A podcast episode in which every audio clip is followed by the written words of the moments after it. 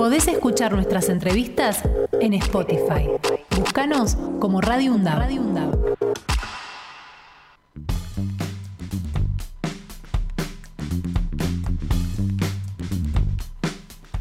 Diez de la mañana, 30 minutos. Bueno, uno de los temas que viene tomando eh, mayor información es el tema y la preocupación sobre el brote de encefalomielitis equina que está ocurriendo aquí en la Argentina.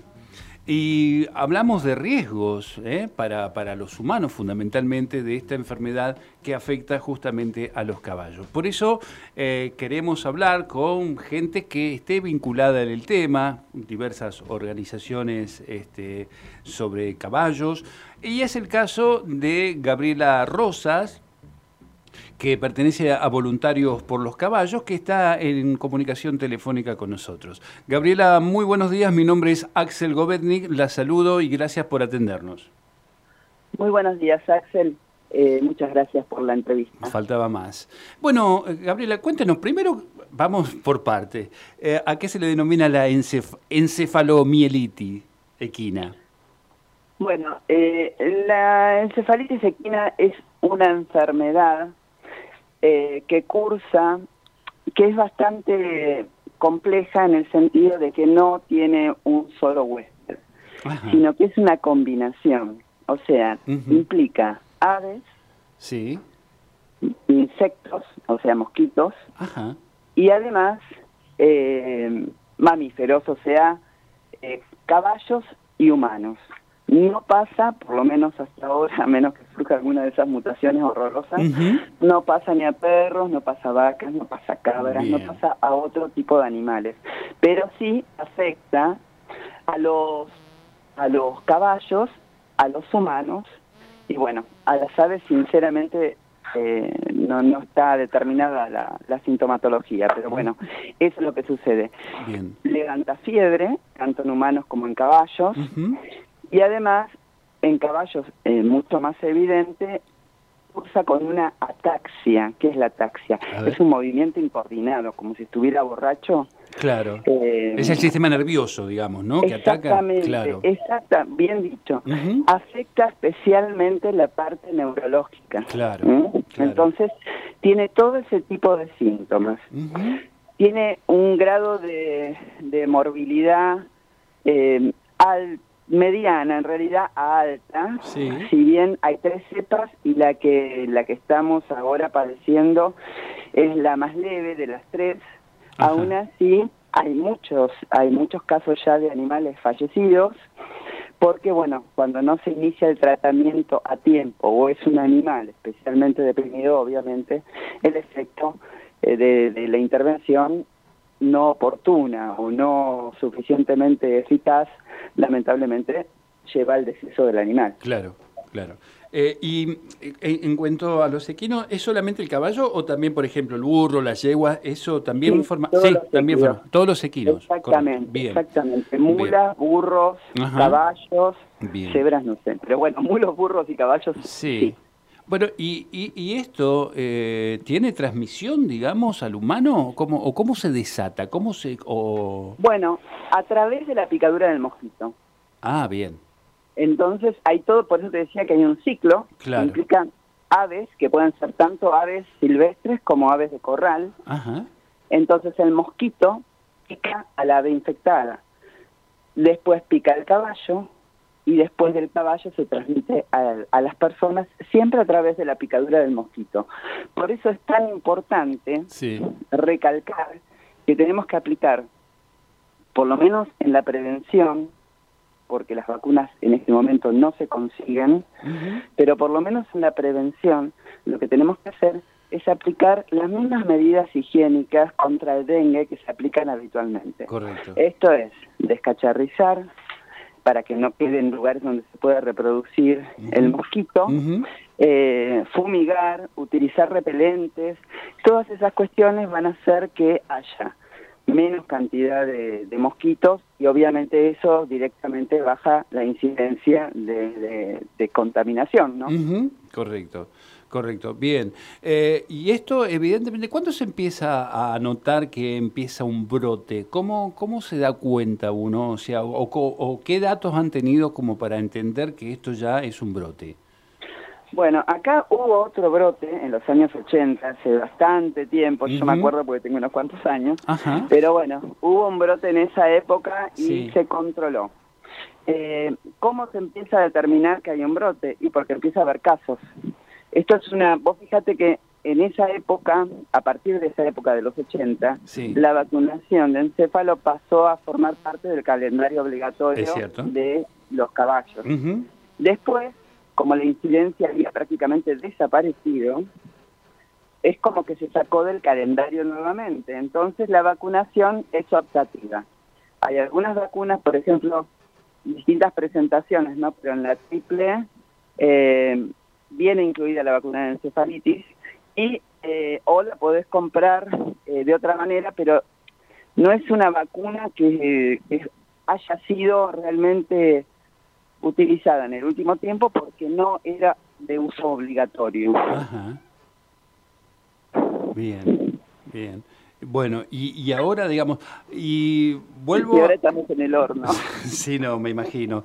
Sí, sí, sí, me imagino. Digo, ahora este, el tema de la cuestión de sanidad este, en el próximo gobierno va a tener como un rango menor, así que esto también este, eh, va, va, a llamar la atención. Pero lo que le quiero preguntar, este, Gabriela, es... Eh, ¿cómo, cómo ante el primer síntoma, obviamente consultar al médico, ¿no? Eh, ¿Cuál sería el primer síntoma, que es la fiebre, usted me decía? Exactamente, bueno, mira, empieza con unas febrículas y algún tema, así un malestar tipo mareos, como si fuera una gripe que inicia. Claro. Obviamente, eh, nadie puede determinar sin, un, sin una revisión médica si lo que tiene es una simple gripe que se está iniciando, claro. Eh, un, o, qué. Entonces, siempre se recomienda, por supuesto, eh, acudir al médico. Total, eh, es preferible ser precavido y no después dejar que la, la cuestión avance. Y en los animales se empieza a ver como si fuera todo esto que mencionamos antes, la ataxia, la fiebre, el decaimiento, la marcha perdida, o sea, el animal deambula, pero no va hacia ningún lado en especial, deambula, deambula en círculos, choca con cosas. Estos son síntomas alarmantes y en este caso, déjame que te lo diga porque me olvidé de comentártelo antes, es muy importante que informen a su médico veterinario, porque él va a tomar las muestras necesarias para descartar que sea otra patología y las va a remitir a SENASA y eso es lo que nos permite hacer un mapeo de cómo se está moviendo la enfermedad. Por el momento estaba solamente en eh, las provincias de Corrientes, Córdoba, algún caso todavía a confirmar eh, por Entre Ríos, Santa Fe, bueno, es como que se va, ¿por qué? Se mueve, porque hay movimiento de caballos para todos lados donde nunca llegaría un caballo caminando y un mosquito volando. Claro.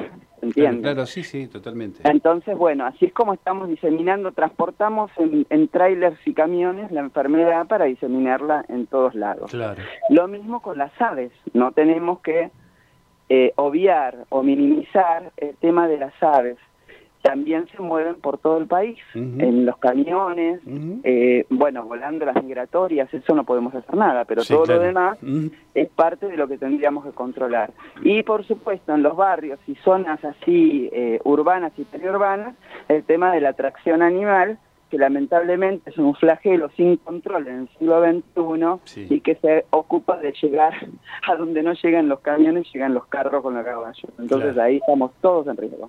Por eso, las medidas de prevención son fundamentales. Eh, repelente, descacharrizar y estar atento a la aparición de esta sintomatología. Bien. Estamos dialogando con Gabriela Rosas, que pertenece a la organización Voluntarios por los Caballos, eh, y hablando justamente de este brote de encefalomielitis equina, que evidentemente está preocupando eh, a todo nuestro país. Y quería preguntarle, Gabriela, hablamos un poquito, ¿qué es Voluntarios por, por los Caballos?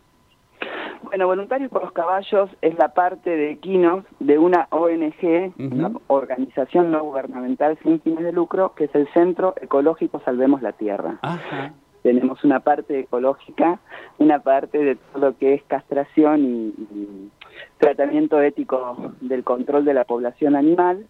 Y además, bueno, la parte de caballos que realmente es la que más trabajo nos da porque, bueno, son animalitos un poco más grandes. Los costos son mucho mayores. Y entonces, bueno, rescatamos principalmente caballos eh, maltratados provenientes de cualquier tipo de maltrato. Tenemos muchísimos, por ejemplo, de tracción animal, muchísimos de deportes, muchísimos de cineteadas y estas cuestiones violentas que, bueno, dejan los caballos lesionados y, bueno, nosotros nos ocupamos de recuperarlos y a la vez eh, formamos parte de una organización mayor que es Argentina Sin TAS, o sea, Argentina Sin Tracción Animal, que propone la reconversión de la actividad, eh, la abolición de la tracción animal y el destino cuidado para los animales que vayan siendo recuperados de esta actividad. Bien, muy bien. Este, y bueno, y me imagino que este, la, cuesta, la cuestión hípica, digamos, los hipódromos y todo esto, ahí donde tienen el foco también, ¿no? Por supuesto.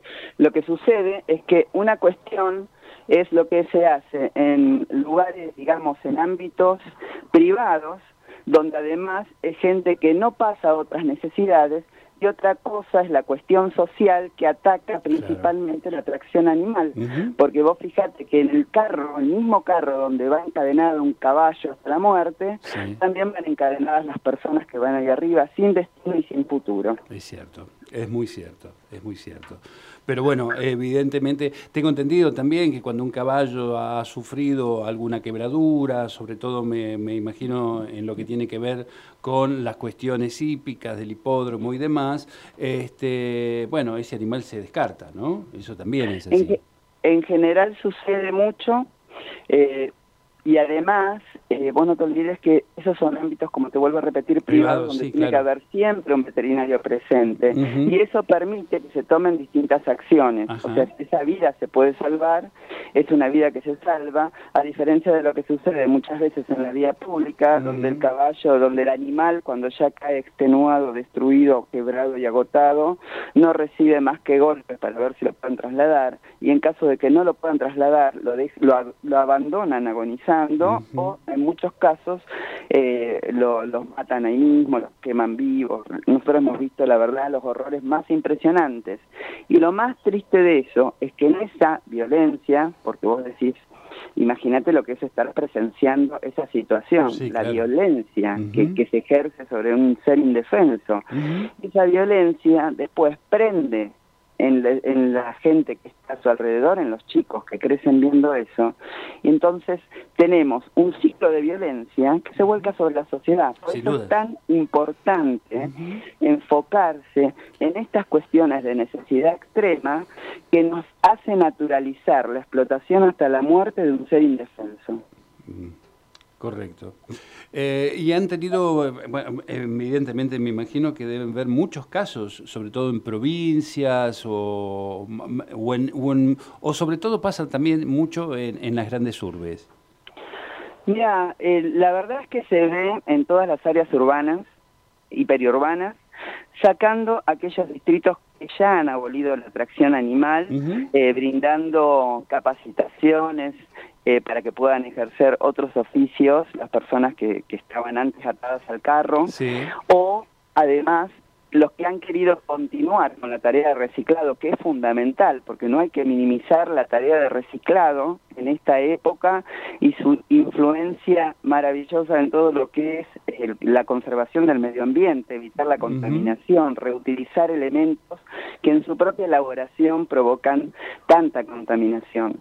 Entonces, las personas que quieren continuar con la tarea de reciclado, se las capacita, se les da medidas sanitarias, se les da vehículos alternativos, se las acompaña, se las ayuda en el tema de la alfabetización. Hay mucha gente en esta época, siglo XXI, que continúa analfabeto y en las grandes urbes, no te hablo solamente de, de, qué sé yo, de una provincia alejada, en algún sector profundo. Eh, en las mismas periferia, en el primer y segundo cordón del conurbano bonaerense, tenemos todavía núcleos de gente que, por ejemplo, lo vemos mucho con el trabajo en las cooperativas, porque son gente que ha nacido por generaciones atadas a un carro y lamentablemente empiezan a trabajar, entre comillas, porque el trabajo infantil es explotación, no es trabajo, a, ser explotados laboralmente, atados al carro, del mismo modo que el animal y que, que, bueno, que su entorno, y esa gente no tiene escolarización, no tiene la nutrición adecuada, no tiene el calendario de vacunación vigente. ¿Se entiende? Por eso es tan importante como Estado llegar a esos núcleos donde la, la pobreza, la miseria se arraiga y brindar alternativas superadoras para que esa gente no esté condenada a repetir la misma historia. Está clarísimo, está clarísimo. Por último, quería preguntarle, Gabriela, este, ¿ustedes han tenido algún contacto, digamos, con, este, el Departamento de Sanidad o han tenido contacto con autoridades acerca de lo que es el brote de encefalomielitis? Sí, mantenemos conversaciones con veterinarios de Senasa, con los veterinarios que atienden nuestros animales. No te olvides que nosotros, en general, todas las ONG que estamos con animales, tenemos muchos animales a cargo porque es muy difícil reubicarlos, no solo por sus lesiones y secuelas, sino también porque son animales que han quedado eh, muy traumados, eh, no solo físicamente. Entonces, nos cuesta mucho reubicar animales y, por ejemplo, bueno, nosotros hemos llegado 40 animales, ahora por suerte estamos prácticamente en la mitad, vacunar a esos animales antes de, este brote, si eh, la vacuna tenía un costo de 10 mil pesos por dosis. Así que ahora no quiero imaginarme, ¿no? Con el tema de la escasez, ¿viste? La ley de la demanda, etcétera, etcétera, etcétera, y la viveza criolla que nunca falta. No me imagino cuánto estarán en este momento pidiendo por las vacunas que encima no se consiguen. Así que bueno, ese es uno de los temas. Esta es una actividad que no está de ninguna manera subsidiada ni subvencionada. ¿La perdimos? A ver, estábamos ahí. Se nos cortó. Hola, Gabriela, ¿me escucha?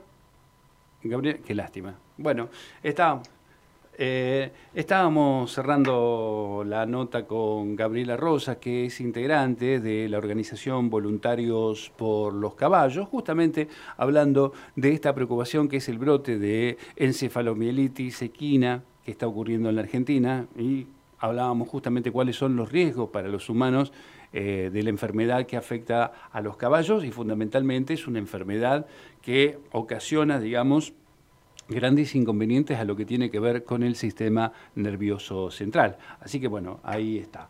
La volvimos a tomar. Gabriela, se nos había cortado la comunicación. Sí, sí. Pero bueno, nada, era cerrar un poquito eh, lo que veníamos charlando, este, agradecerles por estos minutos y para dejarnos, bueno, este, por lo menos atento a lo que se puede venir con respecto a este brote eh, y tratar de tener todos los cuidados como ustedes bien lo mencionaban. Fantástico. Te agradezco muchísimo la oportunidad de hacer llegar a, a la comunidad eh, los cuidados necesarios, las medidas de prevención y haberme permitido hablar un poquitito de esta causa que nos une a la mayoría de las personas, porque es un cambio que cada vez se está viendo más, cada vez somos más los que estamos a favor de, de los animales y en contra del maltrato. Estoy absolutamente de acuerdo. Que tenga un excelente día. Muchísimas gracias. ¿eh? Igualmente, que estés muy bien. Gabriela Rosas era la persona con la quien dialogamos, que es pertenece a la organización Voluntarios por los Caballos, hablando justamente de este broto, brote de encelo, esquina que está ocurriendo aquí en la Argentina y que evidentemente pone las alarmas a todas las autoridades sanitarias y por supuesto a toda la población. Podés escuchar nuestras entrevistas en Spotify. Búscanos como Radio UNDAV.